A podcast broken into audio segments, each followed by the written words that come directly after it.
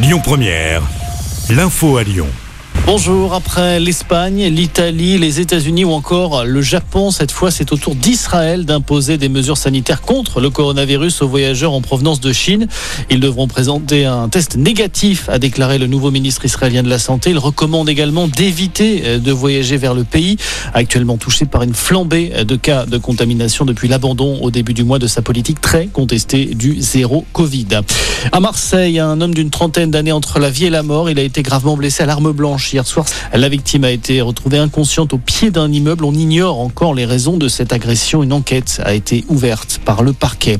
Dans le reste de l'actualité, trafic normal. Seule exception, la Nouvelle-Aquitaine où la circulation des trains est perturbée dans la région dès aujourd'hui et ce jusqu'à lundi. Certains trains seront supprimés à cause d'une grève locale des aiguilleurs. Il avait annoncé la fin de sa carrière politique à la surprise générale il y a dix jours. L'ex-président de la région Grand Est, Jean Rotner, rejoint le secteur privé. Il va être nommé immobilier réalité dès l'été prochain. L'élection de son successeur à la région Grand Est aura lieu le 13 janvier.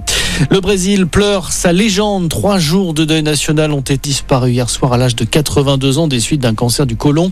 Le seul joueur de l'histoire à avoir remporté trois Coupes du Monde sera inhumé mardi à Santos dans la plus stricte intimité au lendemain d'une veillée furalité de sa carrière. Et puis du rugby ce soir avec euh, le début de la 14e journée du top 14. Un seul match au programme Bordeaux-Bègle reçoit Montpellier.